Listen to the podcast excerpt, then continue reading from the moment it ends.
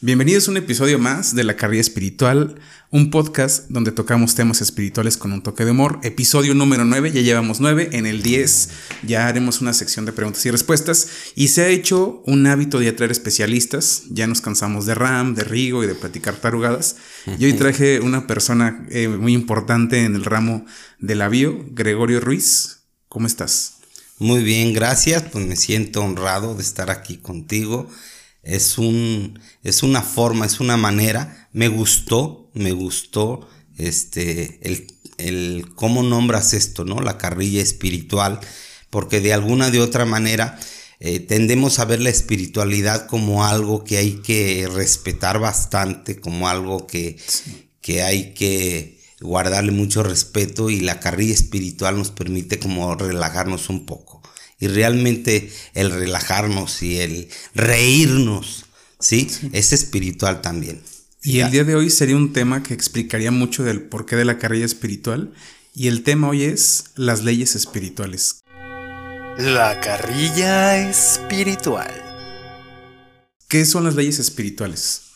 Bueno, en sí, todos los seres humanos en algún momento de, nuestra vida eh, como que sientes que tu vida ya no tiene sentido. Y es donde entra el alma al cuerpo. Cuando el alma empieza a tomar poder, ya empieza a cuestionarse cosas que antes no te cuestionabas. Por ejemplo, ¿para qué estamos aquí? ¿Qué estamos haciendo? ¿Cuál, es el objetivo de estar en esta vida? ¿Realmente hay algo más después de, la muerte? O sea, empiezan a llegar muchas preguntas. Y las leyes espirituales, como la palabra lo dice, son leyes que nos permiten eh, iniciar ese camino de iniciación espiritual para ir evolucionando eh, a nivel mental, a nivel físico y obviamente a nivel espiritual. Algo que me, que me encantó y que aprendí de ti hace un par de años fue que la espiritualidad no tiene que ver con estar cerrando los ojos, estar haciendo mudras y mantras, porque yo llegaba y te decía, es que me quiero ir al Tíbet, y me decías, es que de ti no vas a escapar donde estés. Así es. Entonces, ¿nos puedes profundizar un poco de la espiritualidad, de esta onda del ego, de la humildad falsa, de andar haciendo mudras y mantras? Bueno, mira, eh, eh, en tiempos anteriores sí era necesario por la física newtoniana, o sea, teníamos muy metido hasta el culo de que eh, si quieres conseguir algo, tiene que ser a base de esfuerzo, a, base de mucho sacrificio. Cuando nosotros pasamos esta era de Pisces, donde era la ley del esfuerzo, la ley del mayor esfuerzo, y entramos a la era de Acuario, todo esto ya eh, no vibra, no, no entra. Entonces, eh, la espiritualidad no necesitas precisamente o necesariamente no necesitas hacer eh, grandes meditaciones o hacer eh, grandes posiciones o, o, contorsiones medias complicadas, ¿no? O sea, realmente con el simple hecho de estar contigo es suficiente. Puede ser que te des un tiempo en tu casa, que te salgas a caminar, que te pongas a lavar tu carro y cuando menos acuerdas, en ese momento de silencio, estás abriendo tu mente en coherencia con tu corazón para que te llegue información de, de la divinidad, por llamarlo así, ¿no? Yo nombré el podcast La Carrilla Espiritual porque en el, en el núcleo de amigos donde yo me juntaba, todo era carrilla, todo eran bromas, ofensas. Y fue un vehículo para crecer muy cabrón. O sea, yo tengo un amigo que no hablaba bien ese, Cira y de y, y los chistes, la broma y la carrilla lo ayudaron a que se diera cuenta de que no se escuchaba cuando hablaba, ¿no? Exacto. entonces la carrilla también nos ayuda a crecer. O sea, no, no solo la suavidad y la, las situaciones tersas, también hay, cosas que pueden ser incómodas. No, me estoy refiriendo ni al dolor ni al sufrimiento, que nos ayudan a crecer. Claro, de hecho fíjate que me gusta, me gusta el nombre, como le ponen la carrilla espiritual, porque de alguna de otra manera eh, tendemos mucho a ver o creemos que hay una deidad eh, que hay que respetar, que hay que rendirle culto, que hay que sacrificarnos incluso para poder eh, eh, merecer de esa deidad, ¿no? Para poder tener contacto con esa deidad. Y la verdad es que pues, son mamadas, o sea, la realidad es que no, es, no es así. O sea, la deidad es eh, el único ser que puede valerse por sí mismo y que pues es un amor incondicional, seas como seas, él, él te acepta y está ahí para ti cuando tú te abres, cuando tú te permites y te das el momento, el tiempo y el espacio para escucharlo, porque siempre está ahí. O sea, en sí es parte de la totalidad, todo es espiritual. Y nuestra mente dual es esta, la que nos, la que nos hace pensar que esto es bueno, que esto es malo, que esto debería de hacer, que esto no debería de hacer. Y esa mente dual es la que nos, no nos permite ver todo como uno precisamente como eh, ver que todo es espiritual, coger es espiritual. claro. Este, eh, irte de, vacaciones es espiritual, trabajar es espiritual, eh, estudiar, dormir, todo es espiritual, todo es parte de la espiritualidad. Es un proceso que venimos a vivir aquí en la tercera dimensión y todo lo que se hace es espiritualidad en sí. El conflicto de la física newtoniana es que nos percibe separados, divididos. Así es. Que lo que pasa contigo no tiene que ver conmigo. Y en este cambio de era, como lo mencionas, entramos en un salto cuántico donde despierta la conciencia y nos damos cuenta que estamos unidos.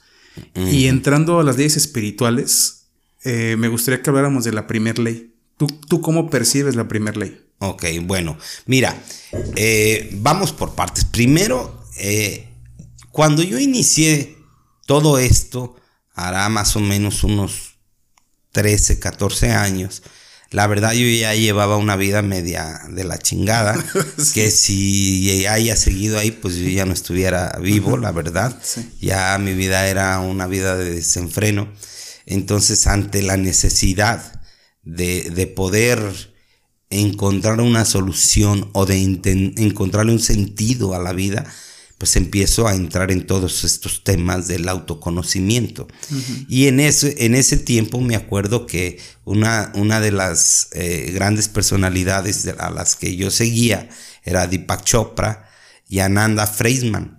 Me acuerdo que los dos hablaban eh, prácticamente de lo mismo, nada más cada quien en base a cómo lo percibía cada quien. Ananda nos dice que la primera ley es el mentalismo. O sea, nos habla de que todo es mente. Eh, Deepak Chopra eh, nos dice que eh, la primera ley es conciencia pura. O sea, en pocas palabras, nos dice que cuando tú logras estar en ese estado de conciencia pura a través del silencio, a través de la meditación y a través del no juicio, que eso es muy importante, el no juzgar, eh, eh, logras eh, ir conectando con esa conciencia pura. ¿Qué nos regala esa conciencia pura? Bueno, pues te da plenitud, te da dicha, te da poder, te da confianza y lo más importante, te enseña quién eres realmente te das cuenta que no eres lo que tú creías que eres. Eres mucho más de lo que tú creías que eres en realmente. Entonces, eh, en ese tiempo, la verdad, cuando yo empecé, pues como tú lo sabes, yo me dedico a estudiar cómo funciona el cerebro, cómo funcionan las células, cómo funciona el cuerpo. Y este, en ese entonces, en mí solamente dominaba el cerebro reptiliano. O sea, realmente un, eh, mecanismo de supervivencia nada más. Puros impulsos y reacciones. Puros, exactamente, nada más. Entonces, comprender esto, a mí me costaba un pinche huevo y la mitad del otro. O sea, me, me quebraba la cabeza cabrón. O sea, yo me acuerdo que agarraba sus libros de Deepak Chopra y no entendía ni madres, entonces los volví a leer y los volví a leer y los volví a leer y no entendía nada. ¿Por qué? Hoy lo comprendo, porque mis, mis otros cerebros, o sea, nosotros tenemos un cerebro que está formado por tres partes, que es el tronco cerebral, que es el cerebelo y la sustancia blanca, y la corteza cerebral. Este, eh, cuando tú eh, nada más utilizas el tronco, pues realmente no tienes capacidad de comprender más de lo que ese, ese cerebro te permite. Entonces sí es muy complicado, sí es muy difícil entender cuando un agente espiritual que ya lleva un camino de evolución, te habla de cosas que, dices tú, ay cabrón, pero qué chingados me quiere decir con esto. Por ejemplo, una de las cosas que a mí más me conflictuaba leer de él es donde decía, tú eres lo que tu más profundo deseo es. Como es tu intención, es tu voluntad. Como es tu voluntad, son tus actos. Y como son tus actos, es tu destino. Y yo decía, hijo de su pinche madre, a ver, ¿qué, qué, qué, no, pues lo aprendiste bien. ¿Qué me quiere decir este cabrón? O sea, yo no lo entendía. Sí. Entonces lo volví a leer, lo volví a leer. Y pues hoy ya, sin tantas mamadas, o sea, lo que te quería decir, tú creas tu realidad. Ajá. En pocas palabras. Y Ananda también. Que eso es la conciencia pura. Exactamente. Cuando tú tomas conciencia, cuando tú creas tu propia realidad, pero que eres consciente, es cuando estás precisamente en esa conciencia pura, porque ya eres creador de realidades. Ya es donde logras trascender el tiempo y el espacio. O sea, logras trascender la materia. Por eso precisamente como los que nos dedicamos a este tema de la biodescodificación y logramos que la persona tome conciencia, entonces lo que estás haciendo es liberar un programa que está muy anclado ahí en su mente y obviamente en algún órgano de su cuerpo. Entonces cuando la persona toma conciencia, liberas toda esa energía y esa energía al salir de ahí, como la energía no se destruye ni se eh, no se crea ni se destruye, solo se transforma. Entonces, al tú sacar esa energía, entra energía nueva. Entonces, eso hace que la persona empiece un proceso de curación y, se queda sorprendida como eh, la medicina le había dicho, ¿sabes qué? Pues pásatela bien, cabrón, porque ya no hay más. Y, al tomar conciencia empieza un proceso de, sanas, de curación, no de sanación. Eso es otra cosa muy diferente. Hablando de la percepción, escuché a un gurú muy reconocido decir que el 99% de la población piensa que piensa por sí misma y está programada con un filtro de percepción de personas o situaciones del pasado o familias. Entonces, se puede decir que de forma global estamos dormidos, vivimos en un sueño. Definitivamente, la respuesta es que sí. Este, eh, incluso ahí en, en, en Ananda, eh, ella comenta que, o grandes líderes, grandes líderes espirituales comentan eh, que teníamos más o menos como unos mil años de atraso de, en relación de espiritualidad, como evolución de humana. Hoy te puedo decir que no es así. Tenemos 3.500 años dormidos. O sea, nos, nos chingamos un sueñito de 3.500 años porque ya grandes pensadores, grandes filósofos como Pitágoras, Sócrates, Platón, todos ellos ya nos hablaban de esto. Entonces esto no es nada nuevo, simplemente que, eh, que vivimos eh, en ese cerebro reptil que solamente quiere tener poder, que solamente quiere eh, coger, dormir y tener billetes y ya, entonces no, no tiene tiempo para pensar en otras cosas. Entonces la realidad es que esto siempre ha estado ahí, no, no es nada nuevo, pero si no te detienes a verlo, pues no lo vas a ver. Y para tu mente no existe porque pues solamente ves lo que, lo que tú quieres ver. Y, como bien lo dices, o sea, eh, cada quien percibe en base a su estructura familiar, en base a las creencias que le fueron metidas, que le fueron introyectadas, y en base a eso actúa y en base a eso vive. Y obviamente eh, los resultados que tiene pues, son en base a ese sistema de creencias que ha obtenido del clan. Algo que, que me gusta mucho por lo que está ocurriendo, sé que es una situación que tiene una dualidad que en la actualidad con el COVID hay dolor pero hay crecimiento. Claro. Entonces Jodorowsky dice que el orden mundial, hablando de algo conspiranoico, quiso someter a la humanidad para que no creciera espiritualmente. Pero lo único que hicieron fue impulsar el crecimiento. Porque al no poder ver hacia afuera, muchos comenzamos a ver hacia adentro, ¿no? Yo, yo conozco muchísima gente que su despertar personal o espiritual en este tiempo ha crecido increíblemente. Claro. Entonces nos quitamos una percepción completamente errónea. ¿Cómo podría yo aplicar la primera ley espiritual? ¿Cómo la conciencia pura, cómo, cómo haría? Así como tú tenías la mente revuelta y decías, bueno, la conciencia pura, ¿qué es? ¿Qué tip nos darías para ir aterrizando la conciencia pura? Para... Primero, que, primero que nada es, mira, vivimos como, como el hámster que está en la ruedita, ¿no? Constantemente dándole vueltas. Vivimos bajo muchos deberías y tengo que.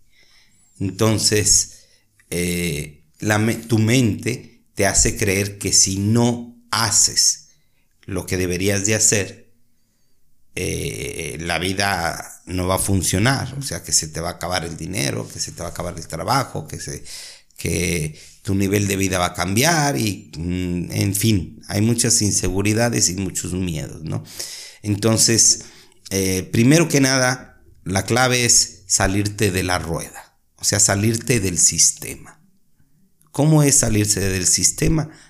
Darte tus tiempos y tus espacios para ti, ver las cosas desde afuera lo que en física cuántica le llamamos el, efecto observador, sin juicios, Nada más observar, oye, cómo voy trabajando, cómo me comporto con mi familia, cómo me comporto en el trabajo, en cuestión económica, cómo manejo mis finanzas. Entonces, cuando ya empiezas a cuestionarte, entonces empiezas el camino iniciático del autoconocimiento. Primero que nada es salirte. Y en base a que te sales, empiezas a observar y te das cuenta cómo vives. Y ahí es donde comienza el camino. En meditación en Oriente le llaman el testigo. me convierto en un testigo de lo que pasa y quito las etiquetas. Como lo he comentado mucho en un libro de Fritz Perls, el creador de la psicoterapia gestal, él era practicante del budismo zen y una frase dice, una flor es solo una flor. Y todo lo demás que yo le veo a la flor es una proyección, introyección mía. Las espinas, los pétalos o lo que yo quiera ver.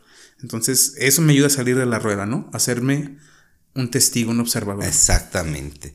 O sea, cuando tú te das cuenta cómo vives, sin juicios, como lo dices tú, con, sin etiquetas, o sea, eh, tienes más opciones. Desde el simple hecho en que te sales del sistema, que quiero aclarar porque hay mucha gente que, mucha gente que está muy metida en el sistema, cree que el salirse del sistema es, no sé, ser un ermitaño o ser un santo, ¿no? Que se le va a pasar rezando todo el día y pues no, no, no, no es esto, es usar el cerebro real, lo que le llamamos como el supercerebro. ¿Qué es esto? O sea, que yo me meto al sistema cuando yo quiero y me salgo cuando yo quiero. No que vivo dentro del sistema y que no veo escapatoria de cómo poder salir de ahí. Entonces, cuando tú te sales, tú eliges en qué momento te metes y en qué momento te sales. Pero ya eres consciente de que no nada más existe el sistema, sino que hay otra manera de vivir que es muy diferente a la del sistema y que te permite realmente conocer eh, muchas cosas que antes siempre estuvieron ahí, pero que no habías visto. A lo mejor te habías enfocado, como, como dices, en el tallo, en las espinas, pero no te habías dado cuenta de la flor. Y, te da, y cuando observas realmente la flor, observas la belleza. Y esa belleza es una belleza que, que hay en tu interior. Entonces, la flor no es más que una proyección de tu propia belleza. ¿Qué concluirías de todo lo que has compartido? ¿Cómo sería un extracto de lo que comentas desde la espiritualidad, que es las etiquetas, la conciencia pura y algún tip. Ok. Eh, primero que nada, eh, no hay, no hay reglas como para que eh, tú tienes que entrar en el camino de la espiritualidad. O sea, eso es cuando te nace a ti.